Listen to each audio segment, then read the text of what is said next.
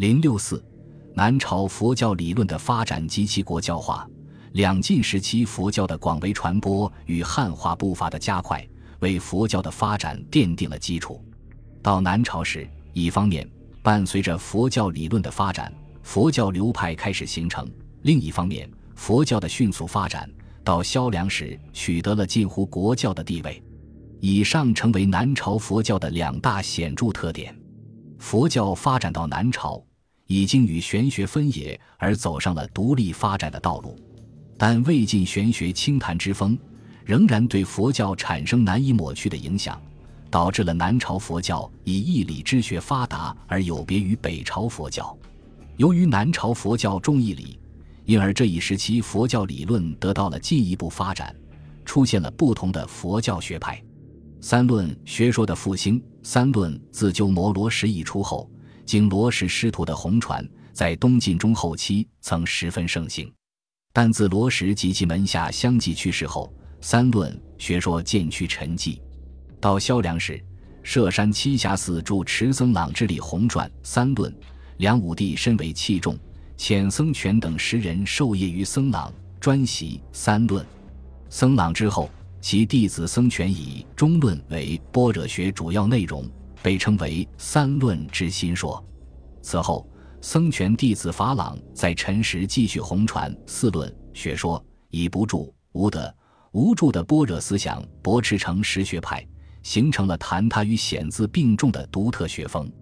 由僧朗、僧权、法朗师徒三代的努力，三论学说终于重新复兴，再度红传。到隋代，法朗弟子吉藏便正式创立了三论宗，佛性论的盛行。自主道生弘扬涅盘佛性说和倡导一阐提人皆得成佛说之后，《涅盘经》的研习便盛行一时。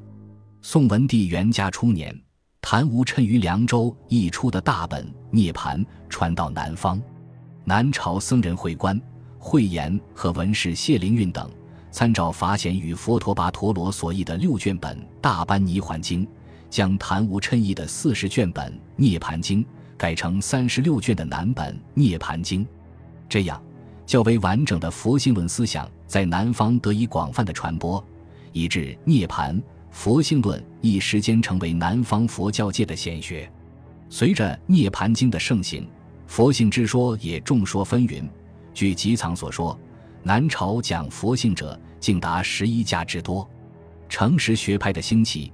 诚实学派以古印度和黎拔摩所著《诚实论》而得名，鸠摩罗什将其译出，经其弟子谭颖、僧瑞等人的弘扬，被广为传播。南朝时已发展为影响最大的学派之一。《诚实论》虽属小乘佛教，但因其反对法有而只讲法空，加之具有思经言巧的特点，因而被视作是由小圣通往大乘般若学的金梁。萧梁时，智藏、僧民、法云等僧人开讲诚实论，并分别进行著书，形成了盛极一时的诚实学派。尤其是法云，依据《法华经》阐发诚实论，表明中国佛教在南朝中期已出现了大小乘融合为一的动向。因此，南朝红传的大乘佛教已与印度大乘佛教的旨趣拉开了距离，成为有中国特色的佛教了。天台宗的初创，天台宗为陈实僧人之所创，至俗姓陈，字德安，祖籍颍川，出身官宦之家，十八岁削发为僧。太建七年，至率弟子二十余人入天台山结草庐而居，开始创立天台宗。天台宗以《法华经》为根本，以《大智度论》为旨趣，以《涅盘经》为辅义。以般若经为观法，主张三谛圆融，只要一念心起，便能达到即空、即假、即中。以五十八教为判教标准，宣扬三智一心和一心三观之说。天台宗的建立，标志着中国佛学开始走上了独立发展的道路。待至隋唐，便出现了更多的佛教宗派。社论的红传，梁朝时。中国佛教史上四大义师之一的印度僧人真谛，从湖南来到建康，受到梁武帝的礼敬，后因遭侯景之乱，乃颠沛流离于东南各地，晚岁流居广州。据僧传记载，真谛所译经论记传等共六十四部，二百七十八卷。真谛的译经虽然范围甚广，但最重要的是为时一系的社论，是无尘为实的社论，要只得以在江南红传。此后，其弟子僧宗、慧凯、法泰等都宣讲社论。法泰的弟子净松还在北方红传社论。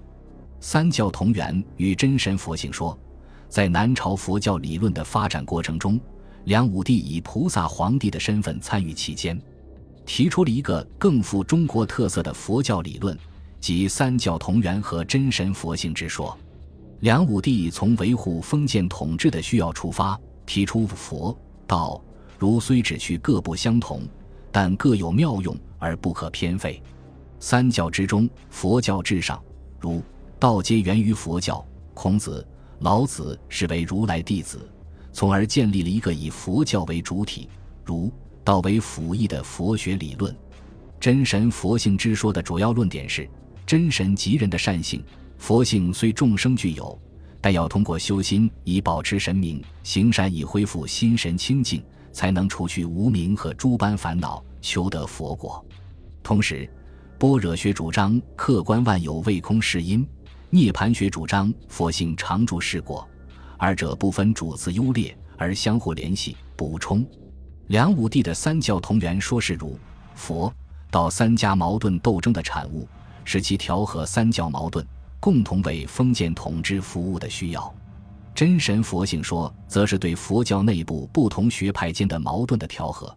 也把佛教的佛性与儒家的善性糅合在一起，因此，梁武帝的佛教理论本身是十分肤浅的，并未能形成较为系统的唯心主义思想体系。其意义主要在于政治上对儒、佛、道三教之间的关系做了总结，建立一个三教并重、三教兼容的官方宗教神学体系，作为维系封建统治的精神支柱。南朝佛教在理论发展的同时，其传播面也越来越广，社会地位越来越高。南朝宋、齐、梁、陈的封建统治者中，宁佛者不在少数。宋文帝刘义隆延请僧人会官、法尧、慧林等参与朝政，坦然明言：若全国百姓都能崇信佛教，则自己便能坐至太平了。其子宋明帝刘裕对佛教亦颇感兴趣，诗前动以万计。对僧人殷勤备至，齐高帝萧道成即位后，对僧人颇致敬意，建寺造像。其子武帝萧泽在弥留之际的遗诏中，竟还不忘对子孙殷殷告诫，要他们尽心礼拜供养诸佛。武帝次子晋灵王萧子良虽未至司徒，信宁佛之态更甚于其父祖。常盛情邀请名僧到府中讲经论法，亲手抄写佛经。组织僧人信徒与无神论者范缜辩论，梁武帝的宁佛更是达到极点。他四处兴建佛寺，所非无度，订立僧制，带头吃素，四次舍身佛寺，受佛戒。对寺院僧人大行布施，往往一次即费钱千万以上，还大办法会，亲自讲经。佛教发展到梁时，终于取得了国教的地位。此后。梁武帝诸子也都效法乃父，热衷佛教。陈朝诸帝亦多宁佛。武帝陈霸先，不梁武帝后陈，也舍身佛寺，办法会，讲佛经。文帝陈倩、宣帝陈顼不仅办法会，而写忏文，声言愿一切众生都能归信佛门。陈后主陈叔宝宠幸贵妃张丽华，沉溺于酒色之中，却也效法其前辈。曾在太极殿两次设大法会，还舍身于弘法寺为奴，结果由百官出钱将他赎回。封建统治者的宁佛，必然引起上行下效，公卿百官亦尊奉佛事，以致南朝境内寺塔林立，僧尼日众。